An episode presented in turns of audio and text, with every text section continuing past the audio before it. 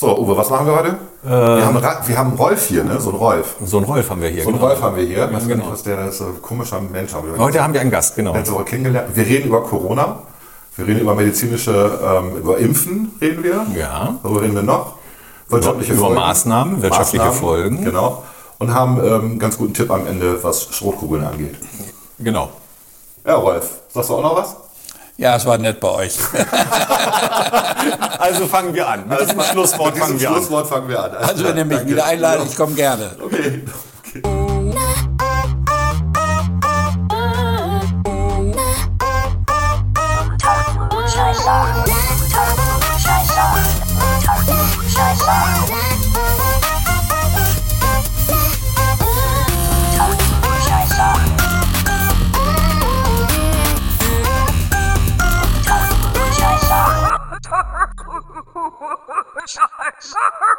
Unter Klugscheißern. Hallo zusammen.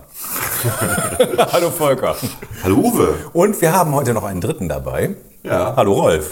Ja, ich bin der Rolf. Das klang jetzt aber. Der ist Gast, kein Opfer, auch wenn es sich so anhört. Wir sitzen hier bei Uwe zu Hause, deswegen ist Uwe der Gastgeber. Ich bin der Gastgeber, I'm the host. Ja, warum haben wir Rolf dazu geladen? Ihr habt euch gerade erst kennengelernt. Ja, also das ist jetzt eine Woche her, oder? Ja. Genau, ist Eine eine Woche Woche her. her, Genau, ja. ist eine Woche her. Ja. Ich habe keine äh, Grippeimpfstoffe mehr bekommen in Bremen und Uwe sagte, er kennt einen Arzt. Mhm.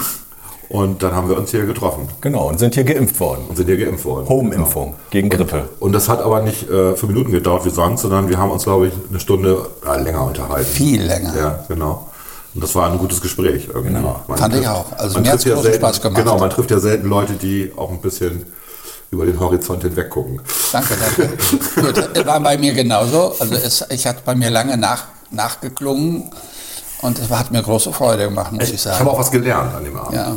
Also Ja. mit dem, das mit den, äh, mit den Impfstoffen, mit diesen äh, B-Zellen Mhm. und dann T-Zellen, das wusste ich nämlich noch nicht, dass es eine Impfung gibt, wo du eben nicht in den T-Zellen hinterher noch ein Erinnerungsvermögen hast. Ja. Das habe ich nachrecherchiert, das stimmt, ja, ist so. Ja, ja. habe ich ja Glück gehabt. Na, jedenfalls haben wir damit ja schon das Thema so ein klein wenig vorbestimmt, indem wir gesagt haben, wir machen mal zusammen mit Rolf einen Podcast. Genau. Weil wir, es geht um Weiß Infektionskrankheiten. Gesundheit. Gesundheit, Im weitesten Sinne. um Impfen. Vielleicht Ja. kommen wir auch zu Impfgegnern. Ich äh, muss gleich sagen, ich bin ein Impfbefürworter und ich glaube, es sind nur Impfbefürworter am Tisch. Ja, Ja, klar. Das andere ist ziemlich dumm. Ja, so ist es. Also ich schätze, dass ich 30.000 Menschen geimpft habe in der Zeit, als ich als äh, äh, Arbeitsmediziner tätig gewesen Ja, genau, du hast ja auch beruflich In dieser geimpft. Größenordnung. Ja. Mindestens dürfte es gewesen Zum Beispiel, sein. das kann man glaube ich sagen, die Lürsenwerft hast du glaube ich immer Die Lösenwerf die ist äh, vorbildlich gewesen. Zu Anfang hatte ich 60, zum Schluss hatte ich die Hälfte des Betriebes, die sich haben impfen lassen. Das hat sich schon rumgesprochen. Ja. Ja. Und dann, als ich wegging, äh, soweit ich weiß, hat sich das weiter fortgesetzt. Die Prävention muss eigentlich erst ein bisschen anerzogen werden. Man muss sie selber annehmen und man muss sie auch anderen beibringen. Ja, man muss auch sehen, dass dann die Leute, die geimpft worden sind, eben nicht krank werden. So Ja. einfach ist das, ne? Ja. Und äh, diese ganze äh, Impfgegner-Geschichte ist ja entstanden, nämlich selber über irgendeinen Artikel, der in dem Magazin Lancet veröffentlicht worden ist in den 90ern, wo ja irgendeiner behauptet hätte, dass äh, die Masern, Windpockenimpfungen, also die Multi-Impfungen, die es ja gibt, wo du ja einen Impfstoff bekommst, aber der hält dann halt, der hat dann halt gleich deine drei Kinderkrankheiten weg, dass die zu ähm, Autismus führen würden. Ne? Ja, das geht heute noch. Das war die, genau, das war die, wieder. das war die eine wieder. Studie und dann kam raus, dass dieser Typ, der diese Studie veröffentlicht hat, komplett die Werte sich ausgedacht hat und dass der ein massives Eigeninteresse hatte, weil der nämlich selber Impfstoffe produziert hat mit seiner Firma, aber halt nur die Mono-Impfstoffe und nicht Ja. die Multi-Impfstoffe. Ja. Okay. Und dann ist diese, ist durch ein Peer-Review diese, dieser Artikel zurückgezogen worden auch. Der Typ hat einen richtigen Stress gekriegt, den wollten sie seinen Doktor aberkennen, das haben sie nicht geschafft, aber äh, der ist eigentlich tot wissenschaftlich. Und trotzdem seitdem geistert das durchs Internet und Immer dann wieder. immer wieder Leute, die sagen, ja, mein Kind hat jetzt auch irgendwie was und das liegt bestimmt beim Impfen. Nee, es liegt meistens an dir, du Pappnase. Und gestern habe ich, gestern hat mir noch jemand gesagt, nein, also ein Unternehmer, den ich 20 Jahre betreut habe, der das Pech gehabt hat, äh, dass er äh, Corona durchmachen musste und noch Beschwerden hat. und nie geraucht hat und schlank und rank ist und jetzt deutliche Leistungseinbußen hat, wenn er also mit dem Fahrrad zu, zu seiner Arbeit oder nach Hause fährt, da habe ich gesagt, Sie lassen sich doch wohl jetzt gegen äh, Influenza impfen und dann sagt er zu mir, das hätte er noch nie gemacht. Ich muss aber dazu gestehen, ich habe nachher Nein gedacht. Ich habe ihn ja 20 Jahre betreut. Ich habe ihn immer gegen Grippe geimpft und er hat das offensichtlich gar nicht gemerkt. Obwohl ich es immer gesagt habe, bilde ich mir ein. Ich, ich, ich, ich, ich schwöre, ich habe ihn nie im Dunkeln gelassen. Seine Frau habe ich auch immer mitgeimpft. Und, aber in seinem Kopf offensichtlich hat er mir so vertraut. Also ich mag ihn sehr, weil er präventiv denkt, ein kleines Unternehmen zu einem mittelständischen Unternehmen aufgebaut hat. Mhm. Also seinem eigenen Vater gesehen hat, was es bedeutet, wenn man die äh, äh, Gase, Aerosole und Ähnlichem beim Spritzlackieren einatmet und sie nicht ernst nimmt. Das ist nicht gut. Nee. Äh, der hat das verstanden und hat jetzt entsprechend viele Mitarbeiter und war auch bereit, die impfen zu lassen, aber sagte zu mir, er hätte sich noch nie impfen lassen. Und ich habe ihn so behagt, wie wichtig es für ihn ist, Wieso? Äh, wie wichtig es für ihn ist, dass er sich impfen lässt, dass er gesagt hat, tatsächlich, ich rufe meinen Hausarzt an. Das hat er gesagt und das nehme ich ihm auch ab. Was, äh, du äh, bist ja weiter als Notarzt tätig, ne? Ja, aber nur als Notarzt. Ja. Wie, ja. Ist denn, wie ist denn deine Erfahrung jetzt mit Corona, vor allen Dingen auch, weil du gerade sagtest, der hat Langzeitschäden. Hat sich dir für dich da schon was aufgetan, so erfahrungsmäßig, äh, was so Langzeitschäden betrifft? Be beziehungsweise die, die Frage ist differenzierter, nämlich ähm, sind sie wirklich schlimmer als bei einer schlimmen Grippe, die Langzeitschäden? Also ich hatte ja auch mal eine Grippe und ich hatte lange damit zu kämpfen, ein halbes Jahr. Also ich habe Jahrzehnte den Menschen gesagt, dass sie nach einer Grippe sehr wohl bis zu mehreren Monaten mhm. extrem geschwächt sein können, die Leistungsbereitschaft so gering ist, dass sie äh, Monate brauchen, um sich zu rehabilitieren. Mhm. Ich weiß von einem Polizisten hier vom Ort, der nach einer äh, Influenza eine Herzmuskelentzündung bekommen mhm. hatte, eine Pumpleistung von 20 Prozent hatte, Ui. der schaffte es gerade fünf Meter bis zur Toilette zu gehen und musste sich an der Wand festhalten, war ein junger Mann von, meine ich, 27, 28 Jahre alt. Mhm.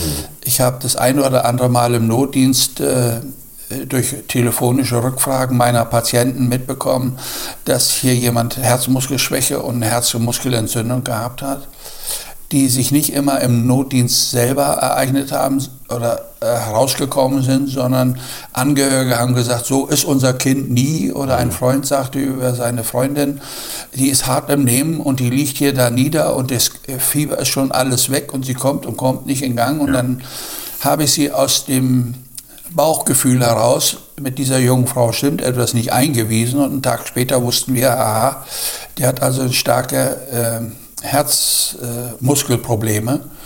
Und ich bin heilfroh, dass ich dann immer so auf dieses Bauchgefühl gehört habe, was man im Notdienst ja nicht besonders verifizieren kann. Nicht? Mhm. Stehst du und, und, sollst aus der Infektionskrankheit differenzialdiagnostisch sagen, was sie haben. Das, also mir gelingt das nicht so ohne weiteres. Ich mhm. kann immer nur sagen, fieberhafter Infekt, Verdacht auf. Mhm. Und dann muss ihm das nachgeordnete Krankenhaus äh, aus diesem ähm, Wust von Informationen äh, absichern, ist der Patient äh, krank und häufig genug sind sie fünf bis zehn Tage im Krankenhaus, sodass der Verdacht sich zumindest bestätigt, dass dieser Fall krankenhauspflichtig war. Mhm. Und dann bin ich immer froh, dass ich ähm, da auf ähm, die Berufserfahrung gesagt habe, dieses Bauchgefühl. Aber das ist ja bestätigt das, also auch bei der normalen Grippe passieren kann. Und äh, was ich jetzt, habe ich ja nur neun Patienten gehabt, die an mich herangetragen wurden, mhm. äh, weil in der Anfangsphase viele Mediziner sich geweigert haben, fremde Patienten, die jetzt aus Ischl zurückkehren, mhm. Äh, zurückgekehrt sind, dass sie betreut werden sollten. Die Praxen fühlten sich nicht in der Lage. Sie waren auch nicht ausgestattet mit den entsprechenden. Wirtschaftliches Risiko für eine Praxis, wenn dann einer, der ja, sie waren nicht vorbereitet. Genau. Die hatten keine Atemschutzmasken, ja. die hatten keine genau. Hand, ja, Handschuhe hatten sie schon, aber und sie hatten keine Erfahrung mhm. und durch die Presse, wer die Presse gelesen hat, musste ja Angst kriegen. Mhm. Also ich war Und die, die ersten Bilder- Wochen auch verdammt unsicher, obwohl ich ja nun, Bergamo und so, ne? Also das war ja, genau. obwohl ich jetzt 25 Jahre Reise- und Tropenerkrankungen gemacht habe. Mhm. Äh, 2002 standen wir vor dem gleichen Dilemma. Dann, als wir äh, ähm, nicht Corona, sondern. Ebola hatten. Achso, Ebola. Ja, Marburg-Erkrankung war ja genauso plötzlich im Labor. Die Leute waren betroffen. Man, ähm, ich hatte ja am Flughafen Hannover früher äh, viel zu tun und da war ja immer ein Einfallstor. Deswegen hatte, man, hatte ich immer im Hinterkopf, es, es kommt über einen Flughafen oder über eine Hafenstadt. Aber wie es denn im konkreten Fall ist, das ist nun nicht so häufig. Ne? Ja, wobei, ich, ich weiß es auch nicht. Also ich habe, ich hab, was habe ich alles mobil gelesen? Ich habe zum Beispiel gelesen, dass sie in den, ähm, also die machen jetzt ja, was sie machen ist, dass sie ähm, äh, die Klärproben aus den Abwasserreinigungen jetzt nochmal untersuchen. Genau. Im Nachhinein. um Gruppen zu, identifizieren, Genau, um ne? zu gucken, um auch zu gucken, ob ähm, und wann Corona aufgetaucht ist. Und angeblich hat man schon im November im Pariser Klärwasser ähm, Corona-RNA-Spuren gefunden. Was ja bedeuten würde, das war ja die erste Meldung war irgendwie, ich meine Mitte November oder so und offiziell war die Italien aber auch so, ich weiß. Genau. Ne? Und offiziell war es ja erst am 31.12. sozusagen. Also Silvester ist es war aber offiziell. auch schon dieser spezielle Virus, weil äh, Coronaviren Genau. gibt es ja, wenn ich es richtig Genau. weiß, vier Stämme Ja, ja. oder wie war das? Ja, also Egal, aber es ist schon genau dieser Virus Es gewesen. gibt, es gibt ganz viele Coronaviren und dieser SARS- SARS-CoV-2, der hat halt 30.000 Basenpaare und da gibt es so ein paar kleine Unterschiede und dann spricht man von, hängt davon ab, wie man glaubt, von drei Stämmen, von vier Stämmen, einige reden von fünf Stämmen und der eine soll angeblich etwas gefährlicher sein, das ist der, der in den USA gerade ähm, grassiert. Aber das ist eher unglaubwürdig, weil, da haben wir schon drüber gesprochen letztes Mal, das ist so ein RNA-Virus, der sich selber repariert, der mutiert deswegen auch nicht. Und wahrscheinlich gibt es einige Kipppunkte, wo einige Gene aktiviert oder passiviert sind, aber die machen nichts aus anscheinend. Und eine Punktmutation war das nicht? Ich dachte, es sei eine Punktmutation. Genau, genau, also eine, Punkt, eine Punktmutation, aber das heißt ja nicht, dass wenn ich eine Punktmutation habe, dass ich dann derjenige bin, der jetzt die ganze Welt bevölkert. Das Da musst du mal eben erklären für die Hörer, was eine Punktmutation ist. Das ist ein, so Adenin, Adenosin, Gott, Thymin, Zytosin und wie ist das andere? Guar, Guan, Guanin? Guanin. Guanin, genau, ich mal so. Das sind die, die Bestandteile der, der DNA. Bei der RNA ist es äh, Uracil, habe ich vergessen, genau. Und äh, die sind paarweise angeordnet. Und äh, es kann natürlich passieren, dass bei einem Reproduktionsfehler ein Pärchen umkippt. Und dadurch kann sein, dass das gerade der Start- oder Stopp-Teil ähm, ähm, eines Aktivierungs- oder Passivierungsgens ist. Und dann hast du eine sogenannte Punktmutation. Was nicht bedeutet, dass das Virus sich oder das Lebewesen sich dann komplett ändert. Das kann sein, natürlich. Wenn das eine wichtige Stelle war und die ist nicht redundant irgendwo anders noch, kann das passieren. Aber bei Corona ist es so, das sagen zumindest die ganzen Ana- Analysen, dass die Informationen dort viermal redundant vorhanden sind. Also selbst wenn es eine Punktmutation gibt an einer Stelle, dann hast du nochmal drei andere Stellen, die sagen, das ist ein Fehler. Ignorier den. Okay. Das ist das Miese an dem Zeug. Also das, das Zeug ist, ist neuartig. Clever. Ja, das gab es noch nie. so Gab's in der Form. ist clever. Und ähm, ja, das wirft viele Fragen auf. Ne? Also warum sollte die Natur so bekloppt sein und ein Virus rausschmeißen, der redundant in seinen ähm, DNA, äh, RNA-Sequenzen ist? Das ist irgendwie komisch. Aber ich will jetzt nicht sagen, dass das jemand erfunden hat oder so. Ne, das wäre eine Verschwörungstheorie. Nein, aber es ist natürlich, aber es gibt so Indizien. Ne? Das Zeug ist in Wuhan zum ersten Mal aufgetaucht. Wuhan ist das molekularbiologische Zentrum von China. Da sitzen die ganzen Labore. Ich will nicht sagen, dass da absichtlich, aber natürlich forschen alle an Viren, machen alle weltweit, auch in Deutschland Richtig, wird daran richtig, geforscht. richtig. Und natürlich kann es sein, dass durch Zufall oder durch Blödheit so ein, so ein Ding entkommen ist. Das ist Und das ist denkbar. für mich wahrscheinlicher, als dass es von der Fledermaus auf den Menschen übergeht, ganz ehrlich. Das halte ich für eine absurde Geschichte. Selbst wenn ich eine Fledermaus, die das Zeug hat, esse, ich esse sie ja, ich atme sie ja nicht ein. Also schon, wenn das in meinem Magen landet, ja, da habe ich Magensäure, die tötet jeden Virus ab erstmal. Essen ist ja auch nicht roh. Nee, also ja doch, angeblich ja. Ne? Chinesen essen ja alles roh, ne? Und Ja? äh, ja, die flattern noch. wenn Ist das nicht ein Kopf Vorteil? abreißt, Ne? Ja, ich, ich weiß das alles nicht, aber ich halte das für, für unwahrscheinlicher, als dass es tatsächlich ähm, in einem Genlabor ähm, rausgekommen ist. So sehe ich das auch. Es gibt irgendwie jetzt auch noch, gab es einen Artikel, dass die äh, spanische Grippe wieder irgendwo aufgetaucht ist. Oder hattest du das erzählt? Ich habe das erzählt, ja. das Das ne? Startergen ist wieder da. Genau. Und äh, die spanische Grippe war ja bis vor, vor 15, 20 Jahren irgendwie komplett weg. Ne? Also man, War alles, seit War alles- 1918 war es vollständig einer weltweit verschwunden. Genau, und dann hat man ja irgendwann äh, einen Und als- ausgegraben. In Mexiko also hat man gedacht, da ist, ist es wieder da. Auch dann hat es ja eine Rückwärtsmutation gegeben, Genau. sodass es weniger aggressiv war. Und als es dann Europa 10 Tage, 14 Tage später erreicht hat, ist hier recht wenig passiert. Ja. Nachteil ist dann immer, dass dann viele Menschen äh, äh, glauben, dass man das aus wirtschaftlichen Gründen äh, die Politik äh, einspannt, die Presse einspannt, äh, um die Impfstoffe loszuwerden. Das auch, äh, hört man ja jetzt auch schon wieder, so dass ein Teil der Leute sagen, ich will mich nicht impfen lassen, ich lasse es lieber drauf ankommen und jede Hiobsbotschaft, die über eine schwere Erkrankung äh, gemeldet wird, wird dann schon mal in Frage gestellt, ob sie überhaupt der Wahrheit entspricht. Aber ich will nicht ausprobieren wollen, ob mein Gurt mich rettet, indem ich erstmal mit 150 an den Baum Ja. fahre, um dann zu sagen, na, wäre doch besser gewesen, dass ich einen Gurt benutzt hätte. Und da spielt es ja schon eine Rolle, ob ich vorne oder hinten sitze. Ist ein gutes Beispiel mit dem Gurt. Ja. Ne?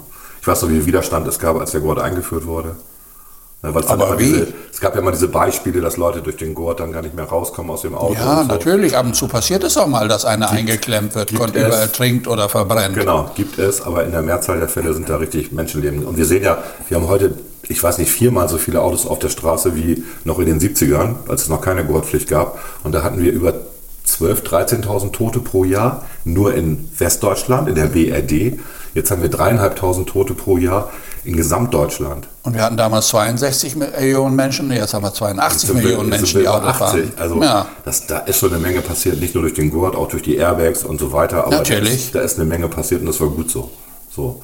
Und alle, die Impfgegner sind, äh, ja gut, dann. Selbst die Abwrackprämie hat 15 Prozent weniger Ja, genau. sch- schwere Unfälle erbracht. Damit Genau. hat überhaupt gar keiner gerechnet. Richtig.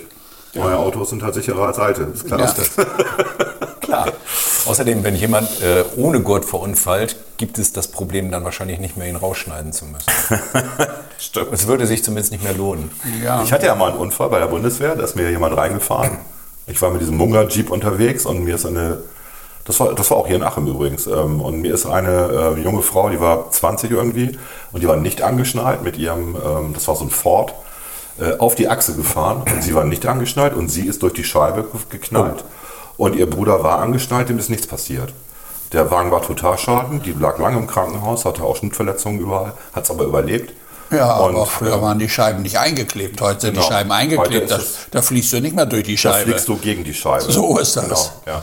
Also das war, ähm, das war nicht, also man hat es exakt so gesehen. Ne? Der junge Mann war angeschnallt, sie nicht und zack. Ja.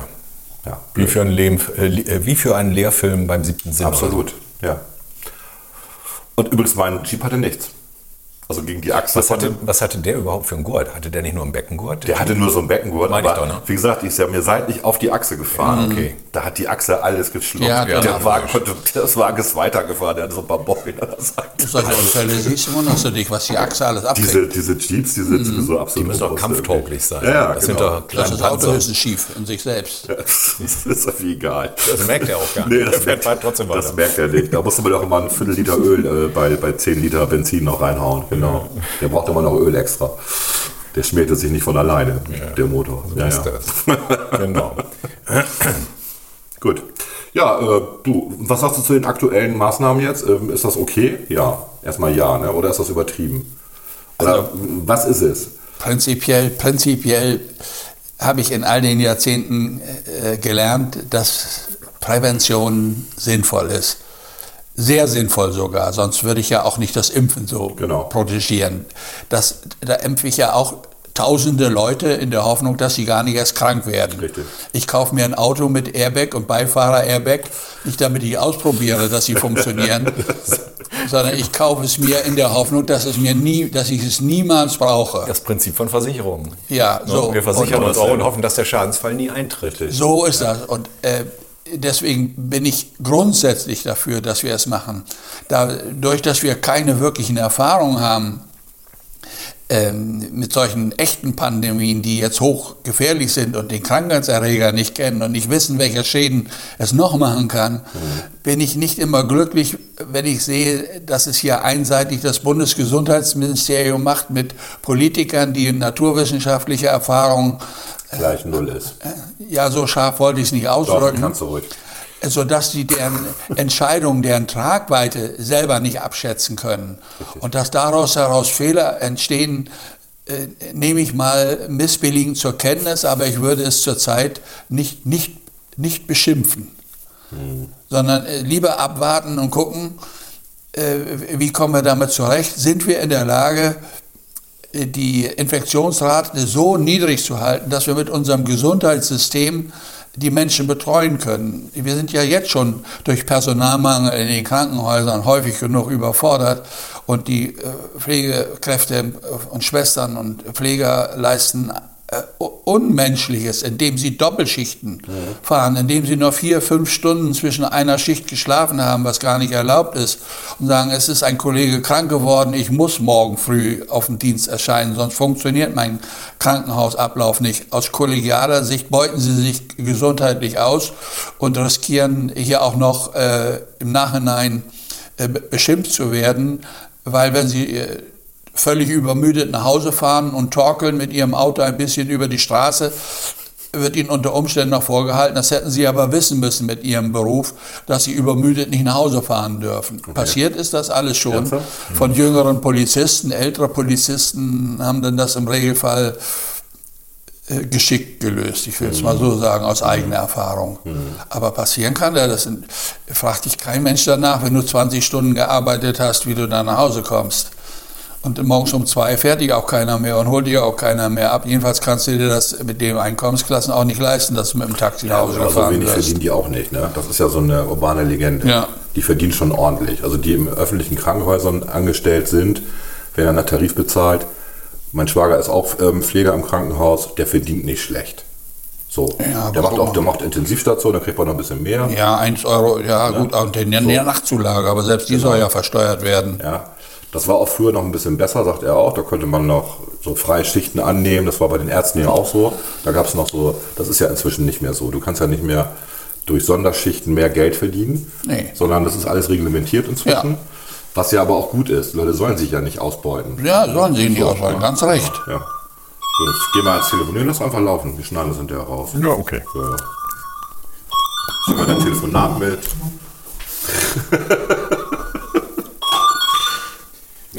Na gut, aber du siehst, erst in Intensivstationen, da kann eine erfahrene Schwester, die, die leistet mindestens das Gleiche, was der Assistenzarzt, der da anfängt, Natürlich. weiß. Und, äh, weiß mehr sogar manchmal, weil der Assistenzarzt kommt gerade frisch von der Uni und hat keine Ahnung. So ist das. Das heißt also, ähm, dafür wird sie meines Erachtens immer noch nicht angemessen bezahlt. Ja gut, da, lass uns mal warten, da reden wir gleich mal drüber, wenn er wieder da ist. Ne? Das ist sonst blöd, wenn wir jetzt ohne ihn weiterreden sie erledigt. Also wir reden jetzt mal über die, wir reden über die Bezahlung gleich. Das ist ein Punkt. Ja, meinst du, das läuft ja noch. Ich wollte nur, dass du, an, dass du es ansteckst. Also Ralf hat eben gesagt, dass die Bezahlung ähm, noch zu gering ist bei gerade erfahrenen Schwestern. Auf einer Intensivstation ja. Äh, beispielsweise, ja. Ja. Und mein Einwand ist, dass ich finde, dass die ganz gut bezahlt werden, aber du hast natürlich recht. Die Qualifikation eines frischen Arztes von der Uni der hat halt die Erfahrung nicht, die so eine Schwester hat, wenn die 20 ja. Jahre da schon gearbeitet ja. hat. Das ist richtig. Wobei die kriegen ja auch im öffentlichen Dienst alle, also früher war es so, alle zwei Jahre gab es ja mehr Geld. Das ist nicht mehr so, glaube ich, ne? Automatisch Doch. ist das nicht mehr so, oder ist das immer noch so? Ähm, das, ja. ja, es ist mal umgestellt worden. Ist das jetzt Berufsjahre statt Lebensjahre, glaube ich, oder? Oder wie ist das also umgestellt? Ich, bin so lange raus, ich will nichts Falsches sagen. Kann. Ja. Ich habe noch das alte also Modell. Früher war das so, ich, ich war auch auf dem Dienst äh, zehn Jahre lang und da gab es alle zwei Jahre eine Gehaltserhöhung. War irgendwie super. So fand ich gut. Ja, das ist bei den Beamten waren das diese Lebensaltersprünge, mhm. die es dann. Mhm. jetzt kommt der nächste wieder. Ja. Uwe hat seine Assistentin drauf. Ja, meine Assistentin nimmt alle Gespräche an. Ich war noch nie so gefragt wie im Ruhestand. Gut, aber er muss dazu auch sagen, dass eine ärztliche Ausbildung halt A, teuer ist, langwierig ist. Ja. Also, man, also ein langes Studium, dann ja. natürlich äh, Arzt im Praktikum, praktisches Jahr, dieser ganze Kram, den man dazu ja. machen muss, wenn man noch Facharzt machen will musste auch entsprechend Doktorarbeiten schreiben und, und, und. Also das ist schon, das ist dann schon fair, dass ein Arzt mehr verdient als ein Pfleger, der eine dreijährige Ausbildung gemacht hat, oder nicht? Ja, aber beim Intensivpfleger äh, kommt ja noch erstmal die Berufserfahrung hinzu und dann machen die ja weiter entsprechende Kurse mit entsprechenden Prüfungen. Also deren Fachwissen ist nicht viel schlechter als das eines Arztes, nur ist okay. nicht so theoretisch. Aber die Medikamente, die die verabreichen, die kennen die schon, die Wirkungsweise kennen sie auch, die Nebenwirkungen kennen sie auch. Vor allen Dingen haben sie beruflich ja die Nebenwirkungen häufig genug erlebt, sodass sie also das äh, mindestens gefühlt so fundiert ist wie jemand, der mit der Theorie aus dem Studium herauskommt. Mhm. Das heißt, du würdest, ja, was werden, also stell dir vor, du bist jetzt äh, Bundeskanzler. Hatten wir ja mal, also bevor es eine Bundes Bundeskanzlerin gab, liebe Zuhörer. Viele können sich nicht erinnern. Hatten wir mal einen Bundeskanzler. Und du könntest das entscheiden. Würdest du dann sagen, die sollen alle gleich viel verdienen? Nein. Okay, gut. Was wäre denn dein Vorschlag? Wie will man das feststellen, ob jemand also macht man dann einen Test mit dem einmal im Jahr oder wie stellt man sich das vor? Gibt ja auch Ärzte, die sind nur noch im, äh, im Büro tätig, in der Verwaltung. Die machen ja, ja also ich würde, da schon, ich würde da schon einen Unterschied bei sehen. Jemand, der als Oberarzt an einer Klinik arbeitet, trägt ein wesentlich höheres Risiko als jemand, der in einem Büro arbeitet oder der im Gesundheitsamt tätig ist. Äh, da würde ich durchaus einen Unterschied machen und der besteht zurzeit nicht. Das also der mit dem sehr viel höheren Risiko, der mhm. auch äh, nicht nur ein schlechtes Gewissen hat, wenn er entsprechende Fehler macht, sondern dass er sehr wohl mehrfach äh, auch vor Gericht gezogen werden mhm. kann, strafrechtlich wie privatrechtlich. Mhm. Äh, ähm, und der kann auch nicht einfach sagen, ich habe Fehler gemacht, dann verliert er seinen Versicherungsschutz. Richtig. Äh, deswegen mit der viel gefragten Entschuldigung, hat der Arzt sich denn entschuldigt, dass er einen Fehler gemacht hat? Das ärgert mich immer wieder, dass die Presse so etwas fragt und äh, er kann in der Öffentlichkeit gar nicht zugeben, dass er einen Fehler gemacht hat. Äh, sondern er muss das gewissermaßen äh, so handeln, als äh, würde er den Fall gar nicht kennen und äußert sich nicht. Ja. Na gut, das wird ihm auch jeder Anwalt sagen, dass das schlau ist, erstmal nichts zu sagen, logischerweise. Ja, aber es wird einem immer, es, klingt immer so, als ob hier noch charakterliches Versagen vorliegt, wenn Nein. jemand äh, äh, sich nicht zu seinem Fehler äußert. Sondern er hat ja eine Familie und äh, äh, eine Frau und Kinder. Und wenn er dann einen solchen schweren Fehler vor einer Kamera oder vor einem Mikrofon zugibt, dann kann er sich mal wirtschaftlich, kann er sich dann mal äh, einsagen. Stimmt, das gilt für andere Leute ja auch. Ne? Ja. Ich denke da so an Winterkorn, ne? der einfach vor die Presse der Welt getreten ist und gesagt hat, wir haben einen Fehler begangen. Ja. VW Diesel. Ja. ja. Aber der man, hat ja 17 Millionen Jahreseinkommen. Wo man, mal so, wo man mal so im Endeffekt überlegt, wie dumm muss man eigentlich sein, um sowas zuzugeben. Das macht man ja nicht. Dafür wird er bezahlt, dafür kriegt er ja so viel Geld. Sagen, man stellt sich hin und sagt, das prüfen wir. Ja. So wie das, ja, so wie das Zetsche gemacht hat von, von Daimler. Das, das prüfen wir. Ja, ja da gibt es vielleicht Unregelmäßigkeiten, das prüfen wir. Aber da sagst du doch nicht, ja, stimmt. Ja, ja klar, ist mir ja klar. Das Lexikon der Floskeln. Die kannst du arbeitsrechtlich, arbeitsrechtlich kann er das gar nicht. Er muss seinen Betrieb schützen, gar keine Frage. Genau. Das ist ja das Dilemma. Auch die, auch die Aktionäre. ja, natürlich. Ne? Auch das Land Niedersachsen, was ja auch beteiligt ist und, und, und. Mit anderen Worten, die Aktionäre sind ihm gar nicht böse dafür, dass ein Fehler passiert ist, sondern dass er ihn zugegeben hat. Ja, genau. Ne? Natürlich. Ja, und so, ja, so weit sind wir heute. Ja, ja, ja gut. Deswegen so belangen Sie ja den VW-Manager in den USA, der es zugegeben genau. hat. Den belangen Sie ja. Von dem wollen Sie jetzt ja Regress, Regress ja haben. Absolut doppelmoralisch ist. Ne? Weil jetzt, also die, diese, die, diese Richtwerte, die in den USA gelten, gelten ja auch nur für, für außeramerikanische Autos. Die gelten ja nicht für die inneramerikanischen Ach, da machen die auch noch Unterschiede? Natürlich. Ja, das gut, ist ja das Dreiste irgendwie. Okay. Und ähm, die, wenn wir jetzt über Diesel reden und Stickoxide, da wissen wir auch, da wird, ist auch viel übertrieben worden. Ne? Ja, darüber haben wir uns, glaube ich, auch im Podcast ja. schon mal unterhalten. Ja. Ne? Erstmal die Messgeräte mal dahin zu bauen, wo die höchste Belastung ist, ist schon sehr sinnvoll. Und, ne? Richtig, genau. Ja. Also es gab äh, die Messstationen, die früher in den, in den Wäldern standen oder auf Grünflächen standen, sind inzwischen alle in der Stadt. Und, du hast, und dadurch hast du natürlich, weil du, immer, du hast immer weniger Messstationen inzwischen und nicht mehr mehr, sondern weniger. Und je weniger du hast und je konzentrierter die sind, da wo Autos sind, desto höhere Werte hast du auch. Und die hast du ja witzigerweise auch, wenn die Autos gar nicht fahren. Das kommt ja auch noch hinzu. Ja. Und dann, dann gibt es die Theorie, ja, das sammelt sich halt in den, in den Tiefen irgendwie der Straßen und da kommt ein bisschen Wind und dann wird es aufgewirbelt. Ja, hör mal auf, das ist doch Quatsch irgendwie. Außerdem, Stickstoff braucht jede Pflanze. Ohne Stickstoff, Stickstoff düngt eine Pflanze. Ohne Stickstoff kann eine Pflanze keinen Sauerstoff produzieren. Was brauchen wir Menschen? Sauerstoff. Also es hängt ja alles zusammen. Du kannst das nicht so, so pauschal irgendwie sagen, Stickstoff ist giftig. Ist es ja auch natürlich, aber auch Sauerstoff ist giftig. Ne? Wenn ich ja, irgendwie keine Frage. Sauerstoff einhaue, bin ich auch tot. Das vergessen die Leute immer. Babys, Frühgeborene, wenn die zu lange Sauerstoff kriegen, das kann schon nach ein paar Stunden erhebliche Schäden. Ist ein Oxidationsmittel. Genau. Dann rostet dein Körper übersetzt. Aber wie? Aber wie? Genau. Ja, jetzt habe ich wie? endlich verstanden, warum man braun wird. Ja, genau, das rostet. Das ist gar nicht die Sonne. Nee, das ist Rost. Das genau. oxidiert. Da oxidiert deine Hautoberfläche, genau. Und du versuchst mal verzweifelt Photosynthese zu machen. Du kriegst das nicht hin. Du Ja, hast dich genetisch eigentlich? weiterentwickelt. Ja, Wir müssen endlich einen Hybriden schaffen. Ja, aus Mensch und Pflanze. Oh, ja, da muss Ein Mensch, der Photosynthese betreiben kann. ja. ja, und dann man muss ohne Haut sonnen. Ja. Ohne Haut. Ja. am besten mit was drüber. Das, ja, ist ja auch egal. Es gibt ja tatsächlich Menschen, die glauben das ja. Die glauben ja, dass wenn sie sich von Wasser ernähren und Sonnenlicht, dass das reicht. Da gibt es ja ganz schlimme Fälle. Echt? Ja, ja. Die, Ich noch nie gehört. Doch, da, da, da gibt es äh, gibt's einen Fall, das war so ein deutscher, ähm, hochbegabter Schüler, der auch an diese These geglaubt hat, dann äh, ausgewandert ist und dann in Amerika verhungert ist. Das ist irgend so ein, äh, so ganz, also er hat über, bei Instagram über sein ganzes Leben berichtet und hatte viele Fans, Ja. weil er halt ja nicht nur Veganer war, sondern er hat so versucht, mit seinem Leben den Planeten möglichst wenig zu belasten. Tja, hat er hingekriegt. Am Ende war er tot.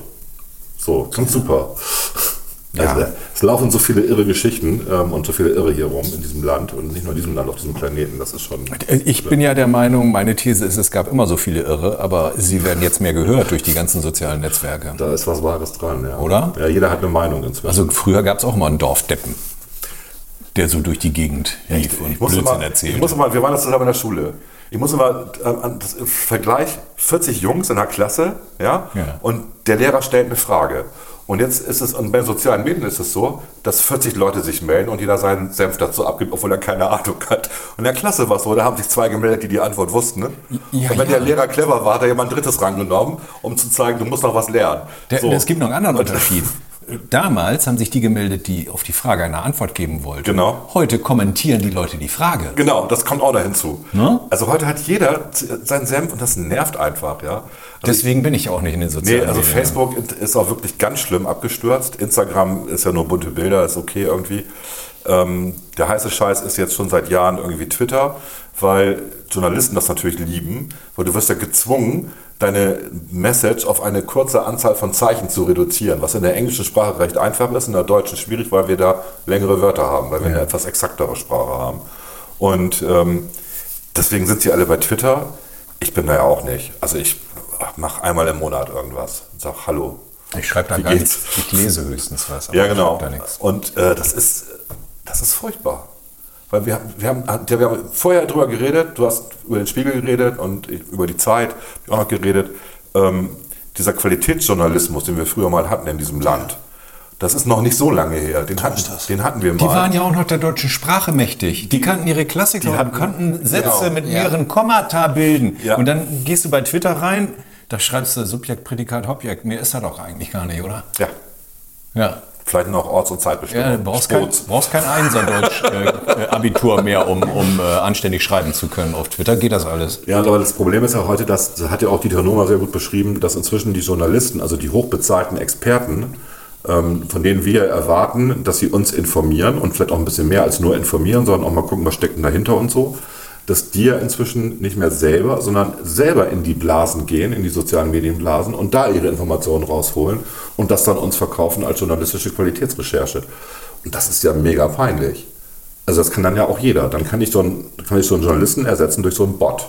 Dann mache ich so einen JavaScript-Bot, der scannt irgendwie die, die aktuellen äh, Twitter-Blasen ab und am Ende habe ich eine Nachricht fertig. Passiert ja auch schon. So was wird ja auch schon gemacht. Also News Aggregation nennt man das. Äh, kann man machen, aber dann braucht man die Menschen nicht mehr. Und da, sie machen sich gerade selber überflüssig, Journalisten. Ne? Ja, und wir haben auch im Öffentlich-Rechtlichen haben wir das ja auch, dass wir so Phänomene haben, dass immer der, der Masse hinterhergejagt wird. Warum eigentlich? Ich finanziere auch nicht einen öffentlich-rechtlichen Rundfunk, den wir ja alle finanzieren hier, ähm, damit ich das bekomme, was sowieso die meisten denken. Ich möchte ja genau die Nischen bedient haben. Der öffentlich-rechtliche Rundfunk ist ja dafür da, dass auch die Nischen bedient werden. Also die, die, ich sag mal, vielleicht doch mal studiert haben und einen gewissen Anspruch haben. Ja, aber dafür gibt es halt dann Sparten- und Nischensender. Also ARD 1. Ja, Das, das ist das Massenprogramm. Ja. Dann musst du schon mal bei One gucken oder bei Arte oder äh, ZDF Info. Ja, wo dann auch der Tatort Neo. wiederholt wird. Also nicht bei ZDF Neo natürlich. Ja, da wird der Tatort Aber wiederholt, ZDF aber- Neo, wenn alle englischen äh, Serien wiederholt, die vorher im ZDF gelaufen sind, Rosamunde ab- Pilcher, der ganze Mist. Ja, aber guck dir die, guck dir die äh, selbstproduzierten Magazine und sowas an. Die sind dann teilweise doch schon ein bisschen anders gestrickt. Ja, ich will das auch nicht alles jetzt in den Schmutz ziehen, das stimmt. Es gibt auch, auch Funk ist ja so eine Initiative, wo sie nur im Netz was machen. Für etwas jüngere Leute, da gibt es ein paar dabei, die kann man empfehlen. Ja, da gibt es aber auch ein paar dabei, wo ich sage, normalerweise hättet ihr keinen Job gekriegt mit eurer Agenda. Also die haben, was halt auffällig ist, ist, dass es da immer eine Agenda gibt. Es ist nicht mehr neutral, objektiv. Ich möchte das gesamte Bild erfassen und dann eine Meinung. Und ich möchte und dann nicht meine Meinung bringen, das nennt man ja Kommentar, mhm. sondern ich möchte, dass sich der Zuschauer oder der Leser eine Meinung bildet. Das ist Aufgabe eines guten Journalisten. Ja. Ich bringe Informationen und da muss man wieder sauber trennen zwischen Daten und Informationen. Das meiste, was sie uns bringen, sind Daten. Daten interessieren mich nicht. Informationen sind für mich wichtig. Die brauche ich selber. Wenn ich die öfter brauche, wird das zu wissen.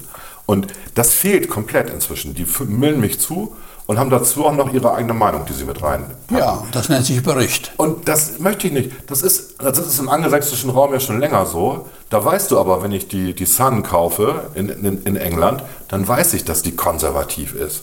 Das, das, weil da steht, da steht nicht überparteilich. Da, da weiß ich, wenn ich Rupert Murdochs Zeitungsimperium nehme, da weiß ich, dass jede Zeitung entsprechend eher rechts ist. Das weiß ich einfach, wie bei Springer. Da gibt es kein linkes Kampfblatt bei Springer. Hat er nicht im Portfolio. Ja? So, aber wenn da steht überparteilich, dann erwarte ich auch eine überparteiliche Berichterstattung. Und eine, die mich dazu bringt, mein Gehirn selber anzuschmeißen und zu überlegen, hm, das könnte das und das bedeuten. Und das passiert nicht mehr. Sondern dir wird eine Meinung vorgekaut. Und, ähm, und das ist, jetzt kommen wir wieder zurück zum Thema Wissenschaft. Das ist in den Wissenschaften echt schlimm. Wenn du das wissenschaftlich auch noch machst, dass du sagst, ja, also was ja bei der bei Klimawandel, da war es ja das erste Mal, dass das so passiert ist, dass gesagt wird, die Mehrheit der Wissenschaftler ist sich aber einig. Wer entscheidet, was die Mehrheit ist? Ja, und wer als Wissenschaftler zählt. Wer entscheidet, wer Wissenschaftler ist? Ja. Genau. Ich habe mir mal den Spaß gemacht, ähm, äh, hier Scientists for Future, das ist ja diese äh, Bewegung der Wissenschaftler, die Fridays for Future unterstützen. Die ist gegründet worden vor, ich glaube, vor zwei Jahren oder so. Da gibt es einen, ähm, ähm, Hagedorn heißt der, Professor der Botanik, der war Mitinitiator. Dann unser guter Freund aus dem Fernsehen, unser Arzt hier, der lustige Komiker, wie heißt er nochmal? Äh, Hirschhausen. Hirschhausen ist dabei. Ähm, also ein Botaniker, ein Mediziner. Dann ein, ich meine, Dr. Gerber oder so, auch ein Mediziner. Dann haben wir einen Ingenieur dabei bei den Gründern, der ähm, nichts, der, was macht der nochmal? Also so, so, so baut irgendwie Anlagen, die nachhaltiger sind. Mhm. Also wir reden von Solarenergie und sowas. Mhm. Äh, und das fünfte war eine Transformationswissenschaftlerin, was immer das bedeutet, die wahrscheinlich dafür da ist, dass, was war so eine relativ junge Frau, ich weiß ihren Namen jetzt nicht mehr auswendig, ähm, das waren die fünf Gründer. Wer davon ist Naturwissenschaftler? Der Biologe halt. Der Botaniker, genau. Der ist der Einzige. Ja. So. Und so dürfte auch das Verhältnis sein beim Rest. Verstehst du? Das ist so. Wissenschaftler ist ja jeder heute. Ich mache, also ich studiere Kommunikationswissenschaften, bin ich hinter Wissenschaftler. Ja, ich weiß. Ja? Habe aber keine Ahnung. Sportwissenschaftler was, und haben genau. überhaupt gar kein Studium hinter sich. Ich habe keine, hab keine Ahnung, was, was Validität bedeutet, was Reproduzierbarkeit bedeutet, was Reliabilität bedeutet, was überhaupt Empirie bedeutet. Alles so Sachen, also das sind die Kernsachen, ja, die man ja braucht, um überhaupt wissenschaftlich voranzukommen, naturwissenschaftlich voranzukommen. Geisteswissenschaftlich ist was völlig anderes. Wir reden aber von den Naturwissenschaften, weil das ist der Motor unserer, unseres Wohlstands und unserer Gesellschaft, wie es vorangeht. Nicht, sorry, nicht der Kommunikationswissenschaftler. Das ist schön, Bücher zu lesen, es ist schön, darüber was geschrieben zu bekommen. Es ist wichtig für einen selber, natürlich, Kultur ist wichtig. Alles klar, aber ich möchte auch nicht missen, aber dass die Treiber sind die Naturwissenschaftler und die Ingenieure, die das dann umsetzen hinterher. Mhm. Das sind die Treiber. Und die Ärzte, die das anwenden, was die Naturwissenschaften rausgekriegt haben. Wie hältst du dich denn auf dem Laufenden, Wolf? Du liest Lehrbücher, hast du vorhin schon mal erzählt, und dann guckst du nach neuen Erkenntnissen, gehst ins Netz. Was sind denn da so deine bevorzugten Seiten? Wo informierst du dich? Also ich bin jetzt sieben, acht Jahre in Rente und äh, habe immer meine alten Lehrbücher benutzt, weil äh, ich damit mein Wissen am besten auffrischen konnte. Und dann habe ich natürlich gemerkt, aha, die sind ein bisschen zu alt, habe das Internet benutzt. Das Internet ist aber sehr, sehr punktuell und man kann nicht immer nur in, in, in einem Bereich äh, erforschen. Und deswegen habe ich etwas Zusammenhängendes gesucht und dann habe ich angefangen, mir äh, die neuesten Lehrbücher zu den Fach, äh, zu der Akutmedizin zu kaufen. Mhm. Und habe dann wieder nachgelesen, was in meinen alten Lehrbüchern war. Und dann habe ich natürlich festgestellt, dass sie heute fünf, sechs, acht, zehn Mal so dick sind, wie es äh, vor 35 Jahren der Fall war. Aha und äh, immer mehr äh, in die Feinheiten gegangen sind, aber auch dadurch immer besser erklärt werden kann, wie es denn zu einer Erkrankung kommt. Ja. Und das hat mich äh, so fasziniert, dass ich jetzt ohne Prüfungsangst bis tief in die Nacht lese. Und dann habe ich natürlich auch gleichzeitig noch meine Ärztezeitungen gehabt. Das mhm. eine war eine Tageszeitung, das andere war eine Wochenzeitung. Dann gibt es auch noch Monatszeitungen, dann gibt es noch einen roten Handbrief wo man also Pharmakologie noch äh, äh, gleichzeitig bekommt.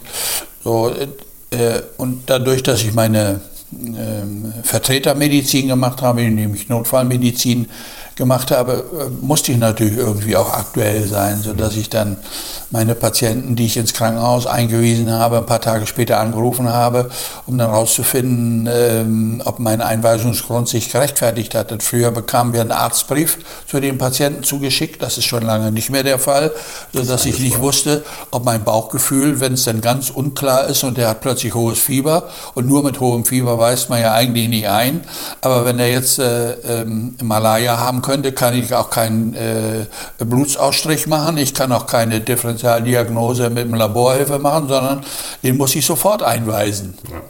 Äh, ohne zu wissen, welchen Malaria-Typ er denn nun hat beispielsweise. Und geht das Risiko ein, dass der nur einen äh, hochfieberhaften Infekt hat und äh, das Krankenhaus sich ähm, äh, über meine Einweisung äh, ärgert oder freut, je nachdem, äh, was für Arbeit sie daraus haben. Das heißt, es gibt kein Feedback mehr? Du kriegst kein Feedback? Nein, ich kriege kein Feedback mehr. Früher bekam ich über, der, bekam der Notarzt, nicht nur der Hausarzt oder der Facharzt, eine Rückmeldung vom Krankenhaus, was aus seinem Patienten geworden ist. Und dann konnte man daraus daraus ein bisschen ablesen, ob die Einweisung, der Einweisungsgrund, ob der richtig war oder ähm, und in welcher Weise äh, äh, die Diagnose, die man äh, als Verdachtsdiagnose geäußert hat, sich äh, bestätigt hat oder ob man in dem Fachbereich völlig abwegig war, aber das Glück gehabt hat, doch einzuweisen, indem man dann mal auch Fehler macht, die, ähm, wenn du nur Fieber hast, kannst du daraus viel machen. Ja, klar. Eine meiner Lieblingsserien war immer ja. Dr. House, kennst du bestimmt auch. Ja, klar. Ja. Differentialdiagnose. Ja, Lupus. Spe Spezialarzt. Lupus. Ja, ja, Sa Sarkoidose war, glaube ich, auch bei jeder zweiten Folge mit dabei. Aber Lupus war lustig. Lupus war nur bei einer Folge dabei, als der Klempner Lupus gesagt hatte. Ja, da war es tatsächlich Lupus. Da ne? tatsächlich das Lupus. war die einzige Folge, wo es wirklich mal Lupus war. ja, äh, so ein bisschen Dr. House muss man dann ja praktisch auch spielen. Ne? Und das Internet ist ja jetzt äh, besonders schnell. Also das Internet ist ja nicht nur, dass es da jede Art von Müll gibt, liefert, sondern wenn ich jetzt äh, mir eine Erkrankung angucken will, die in meinem Lehrbuch äh, zwei mal zwei Zentimeter oder drei mal drei Zentimeter hat, so habe ich im Internet äh, einen äh, 20 Zoll Bildschirm, genau. der das ganze Gesicht zeigt und nicht mit einem schwarzen Balken. Hm. Äh, unkenntlich gemacht wurde, sondern hier kann ich das Leid an den Augen des Patienten absehen, sodass das Emotionale auch noch mitspielt. Und das ist ja ein wesentlicher Antrieb, dass du sagst, ich weiß nicht genau, was der Patient hat, hohes Fieber, aber er dich emotional so gefangen nimmt, dass du sagst, den musst du in eine Großklinik schicken mit dem, mit dem Risiko, dass die dort sagen, der hat ja nur einen fieberhaften Infekt. Ne? Ja, du hast so ein das Internet hast du, also das ist ja das, was ähm, der Brockhaus festgestellt hat, ich kann natürlich ein Lexikon rausbringen, alle zehn Jahre dann eine aktuelle Fassung. Das kann er nicht. Aber ich bin beschränkt auf eine Anzahl von Seiten. Ja. ja? Und beim Internet habe ich keine Beschränkung. Deswegen ist Wikipedia langfristig, ja. wenn es denn, ja. ich sage mal, auch objektiv ähm, bewertet werden würde, die Artikel, das, da hängen ja auch einige Leute dahinter, die versuchen das zu manipulieren. Auch Christian Lindner hat sich mal erwischen lassen, wie er seinen eigenen Artikel manipuliert hat. Ne? Aha, okay. Also man kann Wikipedia super manipulieren, deswegen darf man das nicht als glauben, aber vom Prinzip her hast du ja eine unendliche Fläche die du füllen kannst. Und wenn ein Gebiet gerade interessant ist, wie jetzt Epidemiologie oder Virologie, da wachsen ja auch die Artikel. Ne? Natürlich, du kannst jede, jede, spezielle Artikel zur Reproduktionszahlen. Es gibt, äh, jede neue Quelle kannst genau. du hinzufügen, bist genau. immer up to date. So, das und äh, das ist ein Vorteil von, von diesem ganzen elektronischen Kram. Der Nachteil ist, dass es schwieriger wird für Leute reinzukommen. inzwischen, weil also es, gibt, es fehlen Übersichtsartikel. Es gibt ja auch Wikipedia für einfache Sprache jetzt, was ganz gut ist. Es gibt so ein Simple English äh, Wikipedia, wo alles nochmal ganz einfach zusammengefasst worden ist. Also für, ich sag mal so, zwei Drittklässler irgendwie optimal oder für Leute mit Behinderung. Ähm, das fehlt im Deutschen so ein bisschen, dass man das im Deutschen auch noch macht, dass man Leuten einfachen Einstieg zu diesem großen Informationsmogul irgendwie ermöglicht. Ähm, das wäre schon ganz cool. Ähm, das, das fehlt noch. Aber ansonsten, ich gebe dir völlig recht. Ich meine, du, man wird erschlagen, macht aber auch Spaß, Ja, also mir macht weil man ja mal was Spaß. Neues erfährt. Ne? Ja. Also ich habe, wie gesagt, ich hab, das habe ich vorhin schon versucht zu erzählen. Ich habe vorgestern ähm, äh, das Spektrum der Wissenschaft, es gibt auch eine Online-Redaktion und die hat einen Artikel veröffentlicht, dass jetzt ein neues Medikament getestet wird, wo sie halt quasi ähm, die ACE2-Rezeptoren-Oberfläche als Medikament rausbringen. Also sie simulieren, das hast du auch gelesen, und haben das ersten äh, Patienten gegeben, die schwer erst erkrankt sind. Dann, Für Corona jetzt. Dank, genau, dank, dank, dank Covid-19.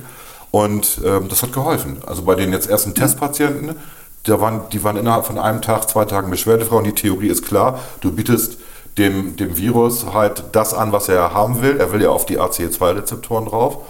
Und du hast jetzt so viel in deinem Blut, Ja. dass er nicht mehr weiß, was die richtigen sind. Und das Medikament wirkt so, dass es mit dem Virus zusammen agglutiniert, Klumpen bildet und dann wird es ausgeschieden. Super. Der VG hat ja der Perfekt. Donald Trump da, der VG, der hat ja auch äh, Genau. durchblicken lassen, dass der Donald Trump so etwas bekommen Genau, guck ja. an. sollte. Deswegen hat er in 24 Stunden ist er gesund geworden. Ne? Richtig. Der hat Antikörper ähm, äh, bekommen wohl. Der hat, äh, gut, der hat aber auch Steroide gekriegt. Und Ja, so. Stexometer so, Ja, ja. Das hat man bei seinem ersten Auftritt gesehen. Ja, er meinte, er wäre wieder 18 oder so. Ja, der Also, war unter Steroide, das sah man. Ja, das ist ja so. Das ist das Schöne bei Steroiden. ja. Nur wenn du dann keine mehr hast, dann hast du ein Problem.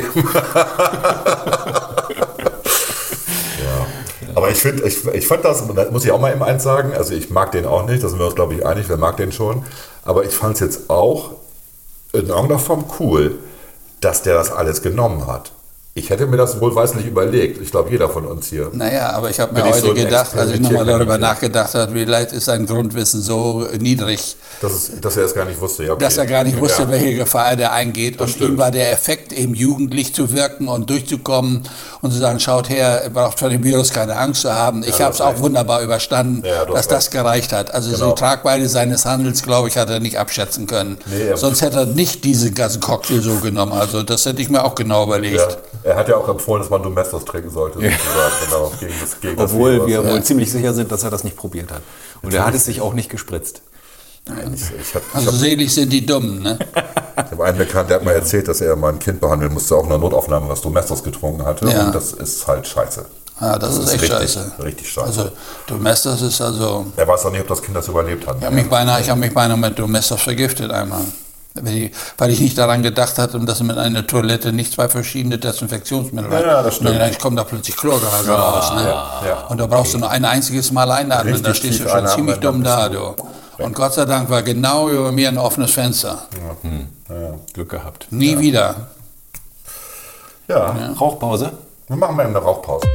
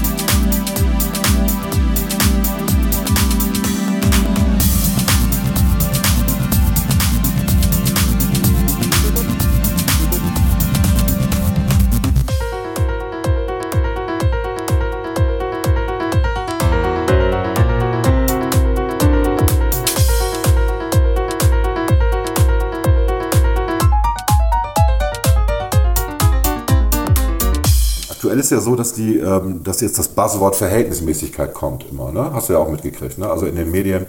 Ähm, das ist ja interessant, dass wir eine Situation haben, wo ja jetzt über Monate immer gesagt worden ist, ähm, das ist vernünftig mit den Maßnahmen. Wir wissen eben nicht, wie sich das Virus entwickelt. Wir wissen nicht, wie die Folgeschäden sind. Wir wissen nicht, ob das exponentiell, was es ja nicht tut, also auch in jeder Pandemie, es gibt einen Anfang, der exponentiell ist, aber dann ist es immer sigmoid. Es nähert sich immer parallel der X-Achse an. Das geht gar nicht anders, weil wir eine beschränkte Population haben, liebe Leute.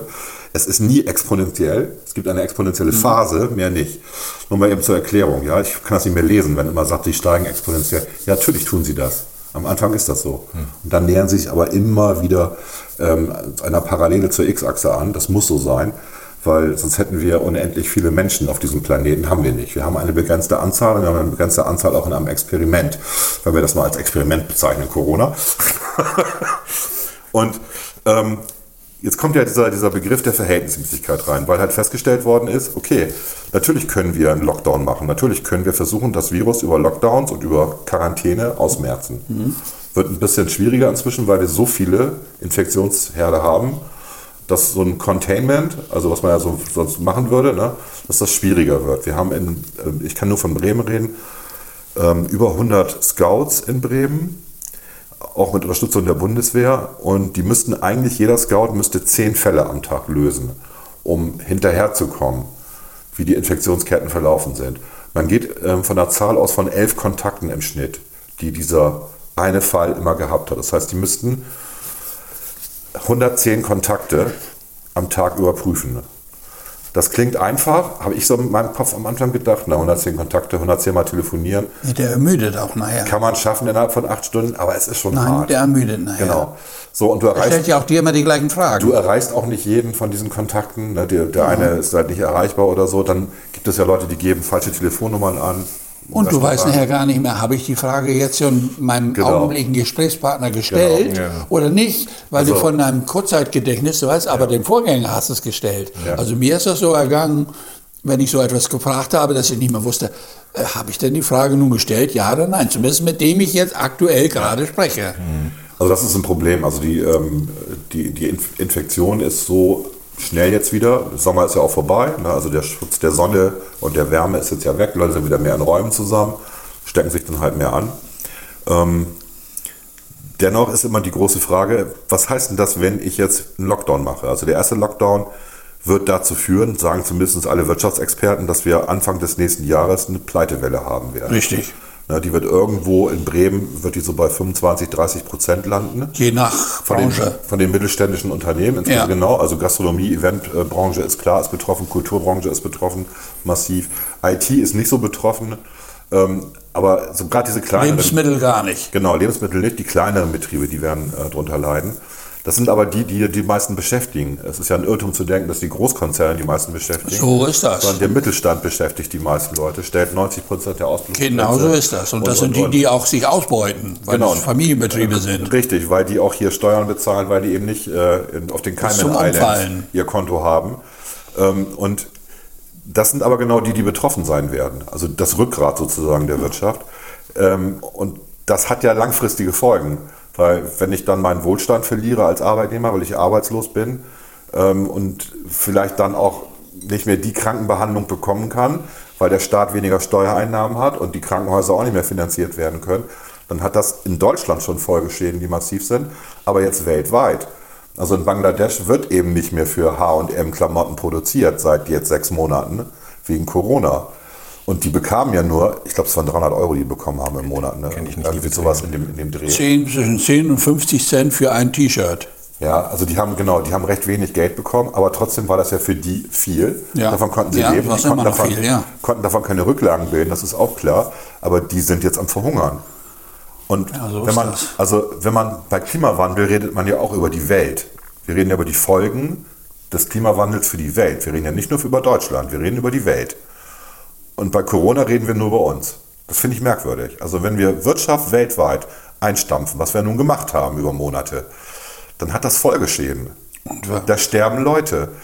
Bei, an Corona sind jetzt, an oder mit Corona sind jetzt eine Million Leute gestorben. An den wirtschaftlichen Folgen, das wird eher mehr. Das ist jetzt schon schwierig. Absehbar, ja. Ja. Und dann muss man, und deswegen Verhältnismäßigkeit. Also es ist halt normal, dass Leute sterben. Es ist auch normal, dass Leute an Krankheiten sterben. Und bisher hat es ja auch wirklich nur die Älteren erwischt. Also die, ähm, die, die Tod Todesdurchschnitt war in Deutschland, ich glaube, 83 oder so, ne? Von den Verstorbenen, das Durchschnittsalter. Hm, meine ich 73, aber auch das Okay. ist ja auch das also ist ja irgendwas, genau, auch irgendwas das ist Dreh. ja. Ja, du hast irgendwie also die Lebenserwartung in Deutschland als Mann, ich glaube 77 oder 78. Also als ich meine Frau. jetzt bei Corona, okay, Genau, also äh, genau. äh, Und bei Frau, Frauen hast du irgendwie sieben Jahre länger irgendwie, ne, weil die ja auch von den Genen her ein bisschen besser ja, ich dachte, dargestellt wir sind. reden jetzt von Corona. Also Ja. das, das, die klassischen Sterbezahlen, die sind so hoch, wie du sagst. Die sind so, nicht? Genau. Und ähm, dass man an irgendwas sterben muss, ist auch klar. Aber ähm, momentan ist so der Eindruck bei mir, dass man versucht, was ja auch okay ist erstmal, jedes menschliche Leben zu retten. Aber ob, die Kosten muss man auch sehen an irgendeiner Stelle oder nicht. Oder irre ich mich da? Also wenn ich ein Leben rette und dafür Tausende von Leben leiden, ist das dann trotzdem richtig? Das ist eine moralische Frage. Ja, Ja. eben gibt es da richtig oder falsch? Ich bin mir nicht sicher. Tja, es kommt hab drauf so an, aus welchem, aus welchem Winkel du Ich das habe so eine. Diskussion gerade geführt mit einem Grünen. Äh, Und zwar habe ich, habe ich gesagt, ich bin ja auch rabulistisch manchmal. Da habe ich gesagt, ähm, also pass mal auf, du bist ja so ein Fahrradfan, ne? So ein Fahrradfahrer, der mit 25 km/h gegen einen Fußgänger fährt, der hat das 6,2-fache an Masse ähm, als der Fußgänger. Er ist wesentlich selber gefährlicher als der Fußgänger. die kinetische Energie, die der hat, das, das ist tödlich. Und dann habe ich einfach mal gegoogelt und habe so vier, fünf Artikel gefunden, wo Fahrradfahrer, Ja, Fußgänger mit dem Kopf tödlich- zuerst. Vor allem mit dem Kopf zuerst. Genau, tödlich verletzt haben und dann auch noch Fahrradflucht begangen haben. Weil Ja. Haben wir auch kein Kennzeichen, kann man eh nicht wieder erkennen irgendwie. Und habe gesagt, deswegen wäre schon sinnvoll, wenn man eine Kennzeichnungspflicht für Fahrradfahrer einführt. Und dann sagt er, ja, aber äh, 100 Mal so viele Fahrradfahrer werden von Autos überfahren. Jedes Jahr. Sag ich, das stimmt, aber willst du jetzt, wollen wir jetzt wirklich über die Zahlen reden oder reden wir davon, dass wir jeden Menschen retten wollen? Das ist dieselbe Diskussion. Ja. Ja, wollen, so ein wir, bisschen, ja. wollen wir das, wollen wir so tun, also, weil dann hat ein anderer gesagt, ja wieso, wenn ich mit einem, also es gibt ja auch ähm, Militärunfälle, ne? Ein P- äh, Panzer und ein PKW, da hat der PKW auch keine Chance, auch da passieren Unfälle. so, und am Ende kommst du doch drauf, dass so ein Leben halt Risiken hat. Ich meine, wir werden geboren und wir wissen, dass wir sterben werden. Und man muss doch eine Möglichkeit haben, das abzuwägen. Also gehe ich das Risiko ein? Ist das nicht meine persönliche Entscheidung? Oder ist es, weil ich dann ansteckend bin, wenn ich dieses Risiko eingehe und andere betreffe, mache ich mich dann mitverantwortlich für den Tod von anderen? Das ist ja die moralische Debatte, die wir gerade führen. Also die jungen Leute, die jetzt Party machen, das ist ja so eine Geschichte, die erzählt wird. Äh, ob das stimmt, weiß ich auch nicht, aber das hört man ja immer. Die stecken sich halt an, bei denen macht es nichts. Wenn ich 25 bin, ist mir das egal, ob ich Corona habe oder nicht irgendwie. Wenn ich dann auch meine Oma besuche im Seniorenheim, ist die in zwei Wochen tot. Ähm, oder ist es die Aufgabe der 85-jährigen Oma dafür zu sorgen, dass sie nicht angesteckt wird? Gibt es eine Eigenverantwortung oder gibt es eine Solidarität? Ja, die Frage ist immer, ob ein 85-Jähriger sich noch selber zumuten kann und darf, äh, für, seine, für seinen Selbstschutz zu sorgen oder ob nicht andere darauf aufpassen müssen, dass er geschützt wird. Ne? Und was ist, wenn der 85-Jährige oder die 85-Jährige sagt, das ist mir egal? Ich Sagen sie ja meistens. Ich habe mein Leben gelebt und ich Ja. möchte nicht wieder drei Monate allein sein. Ja, genau das sagen sie jetzt. Ich, ich weiß Also die ich kenne, sagen das. Meine ja. Schwiegermutter ja auch, deswegen weiß ich das ja. Ich habe sagt- eine die sagt 101 auch. Jahre, einen Ja. Opa, der vor ein paar Tagen 101 Jahre alt geworden ist. Ja. Und der sagt, es ist schön, alt zu werden, aber so alt zu werden ist nicht schön. Und wenn du dann deine Kinder und Enkelkinder nicht mehr sehen darfst, du kannst nicht richtig gucken, du kannst nicht richtig hören, Ja. du kannst keine Zeitung lesen, du kannst den Fernseher nicht mehr gucken, weil er schwa- er sieht keine Unterschiede mehr. Ja. Er kann nicht laufen, weil die Beine nicht mehr ausreichend sind. Nur der Kopf ist noch richtig gut. Ja. Er kann sich zu allem nicht mehr richtig äußern, weil er ja nicht mehr alles mitkriegt, weil er die Möglichkeiten teilzunehmen nicht mehr hat. Und dann ist er da seit Monaten in seinem Zimmer, hat nur noch zwei Kontaktpersonen, die ihn pflegen dürfen. Alle anderen kommen schon nicht mehr rein. Das ist wie F F Folter. Und Tante von meiner Frau hat sich Das ja möchte er nicht. Ja umgebracht. Und er möchte das selber entscheiden. Nach einem Monat Isolation. Isolation. Das ja. Ist- Aber Und es da wird sagt kein die Wände, gewesen die. Wände reden nicht mit dir, waren seine Worte. Also es geht einem Die schon müssen ja nur die mal ihre. Tabletten nicht nehmen, das merkt ja dann auch kaum jemand. Ne? Also, ja, das große Dilemma für mich ist an der Stelle einfach, du hast ja recht, wenn wir das global sehen, dann kommen wir zu einer gewissen Verhältnismäßigkeit. Dass wir sagen, okay, äh, das eine ist schlecht, das andere ist vielleicht sogar noch schlechter. Äh, Also jetzt die Wirtschaft äh, äh, so runterzufahren, ist vielleicht noch schlechter als zu schützen durch Lockdown. Und die Wirtschaft alles finanziert. Ja, ja, Tages. ja, Nur, welche Instanz ist dazu in der Lage, Ich weiß. das zu beurteilen und wie will man das kommunizieren? Das ist ja das Problem der Politik. Also Politik kann ja nicht mehr zurück jetzt. In dem Moment, wo du sagst, wo du auf die Virologen hörst und sagst, oh, oh, oh, oh, vielleicht sterben eine Million Leute in Deutschland an Corona. Das war ja die Ansage am Anfang, 500.000 bis eine Million. Ähm, da muss man natürlich reagieren. Jetzt wissen wir, das ist nicht so viel. Ja, aber zu Zeiten der Pest sind ja 20, 25 vorher verstorben. Jetzt werde ich drüber reden. Also jeder Zehnte bei der spanischen Grippe Ja. zum Beispiel. Ne? Das wären also heute jetzt mal eben so 8 Millionen, die mal eben so sterben. Das ist, ist schon eine andere Hausnummer. Ne? Ähm, aber Politik kann natürlich schlecht zurück und kann sagen, ups, war ein Irrtum. Ja, und deswegen tanzen die im Moment auf, auf der Schneide einer Rasierklinge, indem sie nämlich sagen, haltet euch an unsere Maßgaben, aber wir wollen auf keinen Fall wieder einen Lockdown. Ja. Das geht auch gar nicht, halten wir ja nicht durch. Aber äh, die beiden Dinge sind ja nicht unbedingt unter einen Hut zu, zu bringen. Äh, die steigenden Zahlen mit einem mit nicht Lockdown. Okay, Sie machen jetzt sagen jetzt so, okay, wir gucken uns die Spots an, da wo es eben schlimm ist, da können wir äh, sch, äh, schwerere Maßnahmen ergreifen, so wie jetzt im Berchtesgadener Land oder was. Aber das ist auch wieder ein Beispiel. Die haben gestern gesagt, sie können gar nicht nachverfolgen, wieso das überhaupt bei denen Genau. so hochgeschnellt ist, Sie weil sie die Quelle nicht mehr finden. Richtig. Und auch äh, Was in allgemein Bremen ja auch der Fall ist. Oder ja, eben. Allgemein kann man das ganz Ja. schlecht zurückverfolgen, woran es denn nun eigentlich gelegen hat. Wir wissen immer noch viel zu wenig. Wir Bei wissen, wir wissen genau nicht, wie die. Schulen Ja. mitwirken. Das wissen wir doch eigentlich gar nicht, wie die Schulen mitwirken. Es gibt ja, es gibt ja diese, es gibt ja diese, diese ähm, täglichen Bericht vom, ähm, von der Gesundheitssenatorin in Bremen. Und ähm, dann hast du meinetwegen 750 oder 770 Fälle, die in einer Woche passiert sind. Und dann steht da immer, ähm, wo das hergekommen ist, also was die Scouts rausgekriegt haben. Und in der letzten Woche war es so, da standen 17. Da konnte man klären, die kamen, also 17 von 700, äh, konnte man, die kamen von einer Party, Ja. von einer Familienfeier irgendwie. Und der Rest war Community Transmission. Also man weiß es nicht. Der Witz ist doch, ja, der Witz ist doch, Ja. Sie haben sich doch jetzt mal darauf, mit Hilfe der Experten, darauf verlegt zu sagen, okay, wir müssen auf die großen Spots gucken. Wir müssen Privatfeiern, Hochzeiten, Konzerte, was weiß ich, darauf müssen wir gucken. Das finden Problem ist doch, die finden mehr statt. Ja, aber wenn die das nachverfolgen, dann fragen die auch danach. Sie Ja. fragen ja nach gar, gar nichts anderem mehr. Das heißt, Ja. woher sollen wir denn wissen, ob es nicht ganz andere Mechanismen sind, wir nur die falschen Fragen stellen und es vielleicht eine ganz andere äh, Ansteckungsgelegenheit äh, gegeben hat, als die, auf die wir jetzt immer gucken. Wir gucken jetzt immer auf diese Partys, auf private Veranstaltungen und so weiter. Es mag ja auch stimmen, dass das die Hotspots sind. Aber wenn wir dann nur 17 von 100 feststellen, die durch diese Möglichkeit Von infiziert 700. wurden, oder von 17 von 700, 700. ja, was ist denn mit den ganzen anderen? Ja, ich weiß. Die, die Gemeinsamkeiten der ganzen anderen erfragt man doch gar nicht. Kannst du auch schwer. Wenn Nee, du weißt ja nicht, was du fragen sollst. Wenn von, ja- den, wenn von den 700, ich sage mal eine Zeit 300 in der Straßenbahn gefahren sind und in der Straßenbahn war einer, der Viren verbreitet hatte, hast du halt Pech gehabt. Ja, das Neueste ist jetzt ja wieder Autofahren. Auch in der Familie, ne? Das ist offensichtlich Klar. in, in dem engen Raum des Autos. Ja.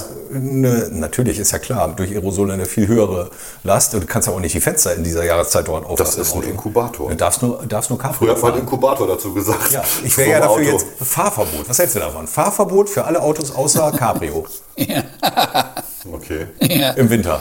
sehr witzig. Du kannst ja, jetzt reden wir über Eigenverantwortung, du kannst ja äh, ein Fenster aufmachen im Auto. Ja, Du kannst für Durchzug sorgen, ja. Ja, dann kriegst du halt eine Lungenentzündung. Hast die Wahl zwischen Corona und Lungenentzündung. Oder? Was sagt der Arzt dazu? Ja, das ist immer die Frage. Die Leute sagen, das zieht, mach zu, ich hole mir eine Erkältung. Oder, Das ist ja Quatsch, Also seit, äh, durch Kälte hat man sich noch nie eine Erkältung geholt. das ist der falsche Name dafür, für die Also Krankheit. äh, ich, es ist nicht auszurotten, dass es eine Infektionskrankheit ist und nicht, dass es durch kalte Luft gekommen ist. Genau. Da müsste ich ja ähm, mich draußen ständig erkälten. Und ich aber ausgerechnet die, die besonders viel draußen sind, sind ja viel robuster und abgehärteter als die, die sagen, es zieht. Aber Lungenentzündung kannst du dir draußen holen. Das ist ja ein Unterschied. Lungenentzündung, also wenn es kalt ist, Ja, es gibt ja, so, es gibt da wohl so Studien, die dann Genau. belegen, dass wenn du kalte Füße hast, einen kalten Rachen hast, dass die Durchblutung der Schleimhaut eine schlechtere sein soll, dass, und dadurch, dadurch eine höhere Infektionsrate ist, weil Genau. die Abwehr geschwächt ist. Das ist nachvollziehbar, aber ich kann da aber der Effekt sagen. ist hier größer. Wir sitzen jetzt ja hier in deinem Wohnzimmer und es ist hier sehr warm, 22 Grad.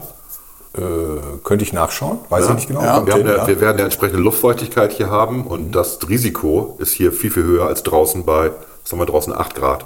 Ja. Nur mal eben so. Als- Das heißt, als- wir werden mal eben durchlüften. wir können gerne durchlüften. Nee, du aber kannst ruhig laufen ich lassen. Sag, ich sag das ja nur. Ne? Also das ist halt, also je, je wärmer, je humider und feuchter, darum geht es ja immer um die Luftfeuchtigkeit auch, ne? desto angenehmer eigentlich. Ja. Für Viren. Viren finden das super.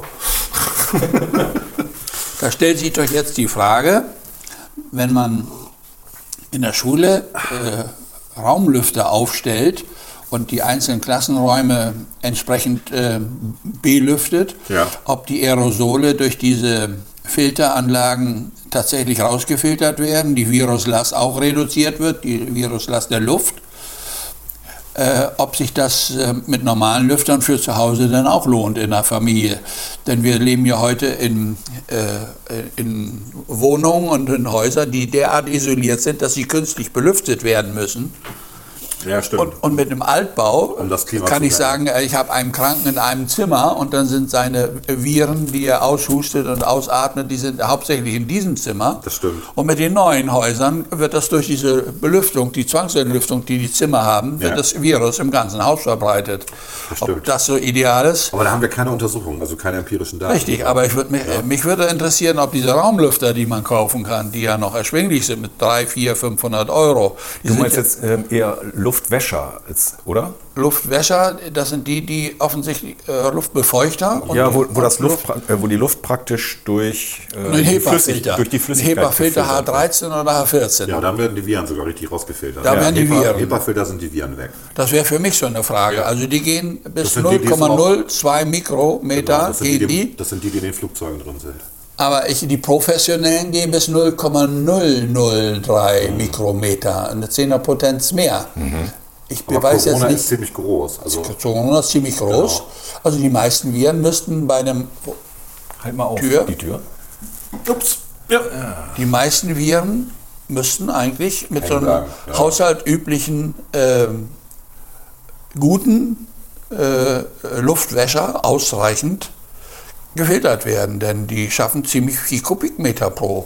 Innerhalb von 10 Minuten können die so Ja, es geht aber auch noch- es- aber es 40 geht- Quadratmeter großen Raum können die vollständig einmal durchlüften. Aber nochmal, es geht ja im Unterschied zu, wenn ich draußen bin und es ist draußen warm und selbst dann, es kann auch mal feucht da- warm sein draußen, habe ich halt in der, in der Wohnung eine andere Situation durch ja, die Heizungsluft. trocknen schneller, fallen schneller hab- zu Boden, Ich werden hab, ja, und ich habe habe das Austrocknen der Schleimhäute, was Ja. ich draußen nicht habe. Ja. Dadurch bin ich dann Ja. auch anfälliger gegen Ja. irgendeine Viruslast. Das ist ja das Problem. Ne, das merkt man ja auch, wenn man in einem, einem geheizten Haus ist, dann hat man diesen trockenen Husten manchmal. Das ist, so, das ist schon was anderes, als wenn ich draußen in der frischen Luft bin. Oder nicht? Also Ja, doch, das klar. Und deswegen fahren Leute ja auch, die, die Atemprobleme haben. die an Aerosole werden an die See. wegen weggepustet. Der, wegen der guten Aerosole an der See. Ja.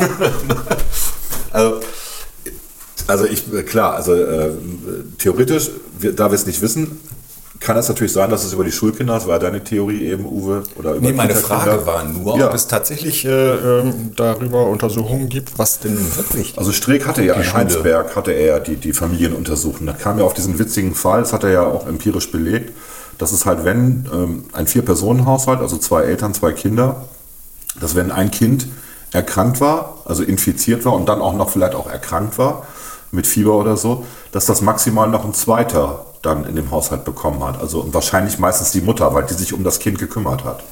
Aber die anderen eben nicht betroffen waren. Es war so, dass, also er konnte es ja auch nicht erklären. Ja, das seine- ist- genau darauf es wollte ich sind seine, hinaus. Es sind seine Daten. Das heißt wahrscheinlich schon, dass wenn du Abstand hältst, auch in einem Haus, dass das ausreichend ist, weil du dann eine geringere Viruslast bekommst, dass du es eben, dass du nicht infiziert Ja. wirst. So, das waren seine Ergebnisse. Was mich auch gewundert hat. ne? Ich hätte auch gedacht, wenn du in einem Haus jemanden hast, der zwei Wochen krank ist, gut, der ist vielleicht nur fünf Tage ansteckend oder so, aber trotzdem, ähm, dass der dann alle ansteckt. Naja gut, also der, wenn ich mal eine Erkältung hatte, früher hatte ich häufiger Ja. auch mal ein, zweimal im Jahr hatte ich immer irgendwie eine Sinusitis oder sowas. Äh, Martina hat sich in der Regel nie angesteckt.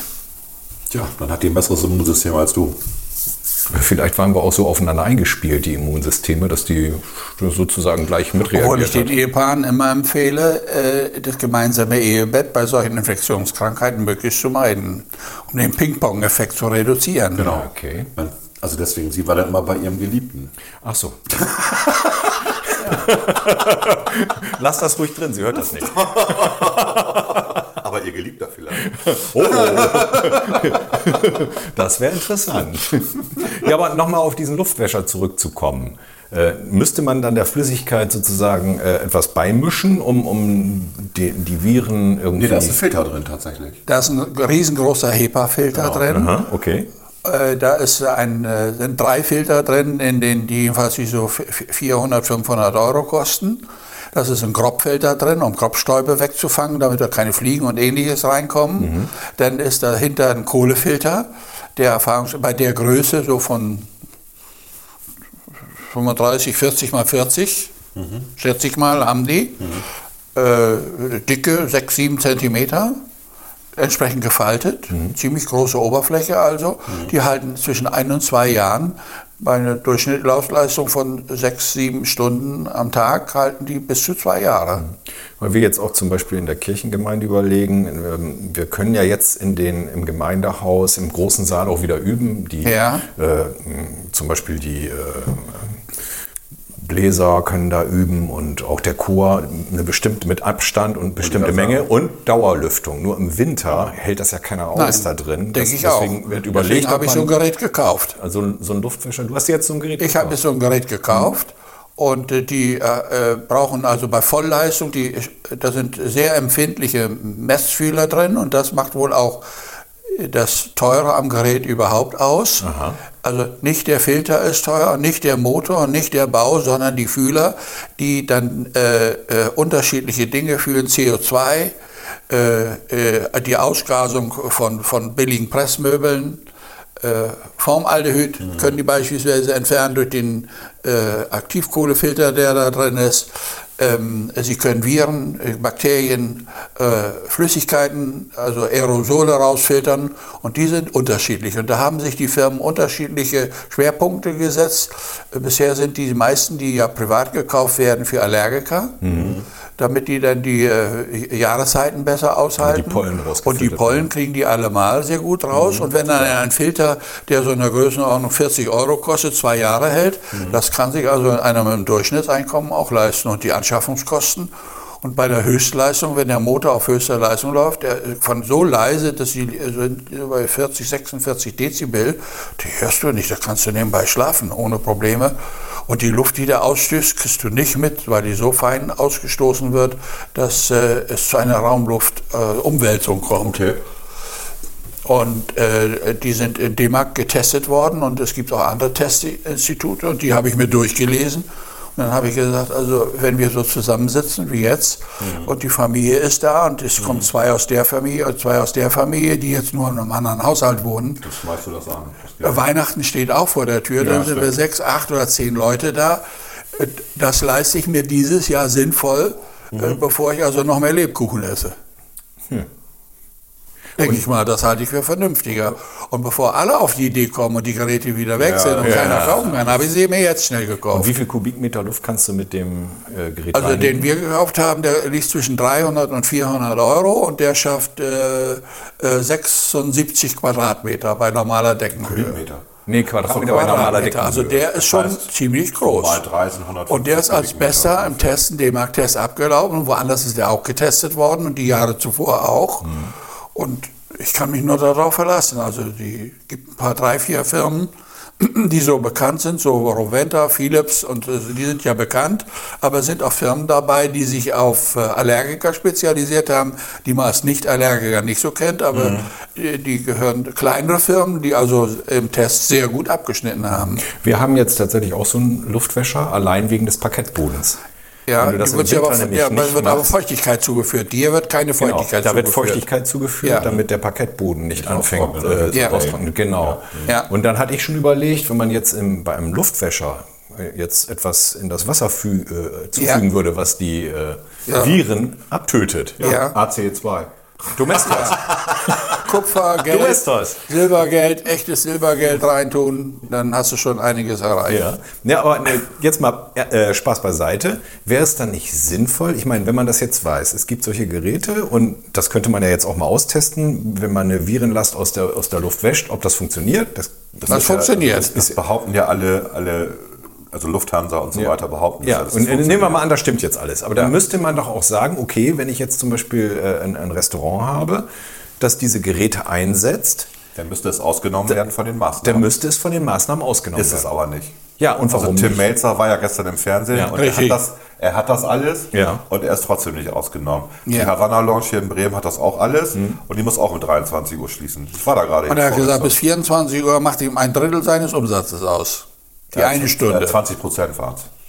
20 Naja. Prozent, genau. Ja, trotzdem. Eine Stunde 20 Prozent, finde ich schon heftig. Ja, weil die Leute dann schon die Stunden vorher keine Flasche Wein mehr Das ist bestellen. ja auch so. Also wir, wir saßen in der Havanna Lounge, ähm, das war Donnerstag, Mittwoch?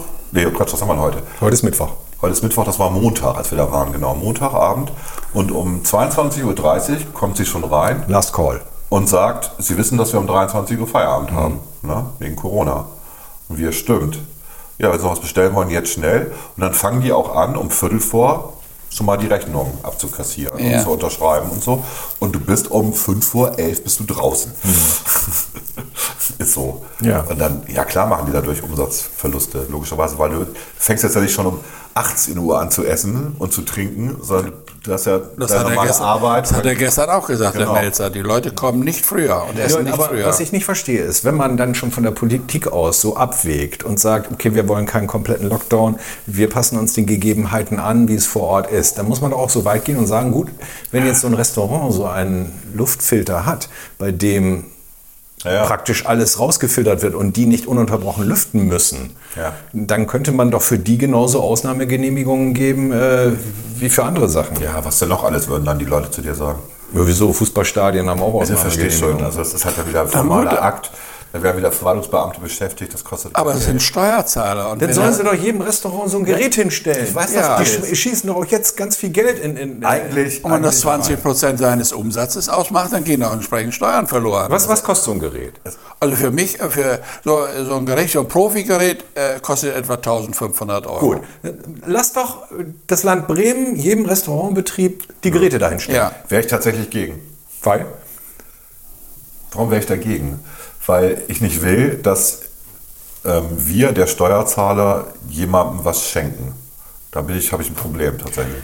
Naja, gut. Ich erkläre es mal andersrum. Nee, warte mal, ich erkläre mal. Steuerfinanziert ist vieles, ne? Damit du es damit du's verstehst. Ja. Also ich, ähm, zum Beispiel gab es jetzt eine Bundesinitiative, ähm, dass die ähm, diese Heizpilze von der Bundesregierung Verboten wurden. Nee, das war ja vorher. Jetzt Ja. ist es so, dass, Jetzt die, Heiz, dass die Heizpilze subventioniert Empfohlen sollen. werden. Wenn ich Gastronom Ja. bin, dann kriege ich von der Bundesregierung Vorübergehend aber nur für diesen gestellt- Winter. Gestellt Heizpilze. Also die Ja, werden subventioniert. mit der Begründung, Und da habe ich so gedacht, weil die Leute draußen sind ja zu trinken, genau, ja, nicht die, Leute, hier. die Leute sind lieber draußen, das ist schon Genau. klar. Ist ja auch gesünder. So. Und ähm, aber ich, da habe ich so gedacht, aber was soll denn der Scheiß schon wieder? Also macht es doch so, dass es Maßnahmen gibt, mit denen eine Gastronomie umgehen kann. Dann brauchen wir das alles nicht. Wenn ich eine Gastronomie beschränke wieder und sage nicht von, ihr dürft nicht mehr bis 1 Uhr morgens, sondern nur noch bis 23 Uhr, dann haben die Umsatzeinbußen. Wenn die das nicht hätten, könnten die sich Heizpilze hinstellen. Die können das selber wuppen. Das ist wie mit den KfW-Mitteln. Also natürlich kann ich als Unternehmen in Not KfW-Mittel abrufen jetzt, dank Corona. Aber die kriege ich ja nicht geschenkt. Die muss ich ja zurückbezahlen. Und versteuern. Das auch noch. Also das ist, das Ja, ist okay. heft- Das ist, das, das, verstehst du? Ja, ich verstehe, was eigentlich du damit die, sagen willst, ja. Eigentlich sind die Unternehmen in Deutschland ja, die sind sehr viele unterkapitalisiert, der ganze Mittelstand. Die leben von der Hand in den Mund, die machen ein bisschen Gewinne, ja, aber die meisten leben von der Hand Ja, in den das Mund. habe ich, habe ich jetzt erst mitbekommen. So, und wenn du dann, und wenn Ja. du dann auch noch beigehst und, und sagst, ja, macht doch nichts, wir leihen euch Geld, müsst ihr auch erst in drei Jahren zurückbezahlen. Und dann habt ihr drei Jahre Zeit dafür. Das nützt denen nichts. Die leihen sich das Geld dann und in drei, dann sind sie in drei Jahren pleite.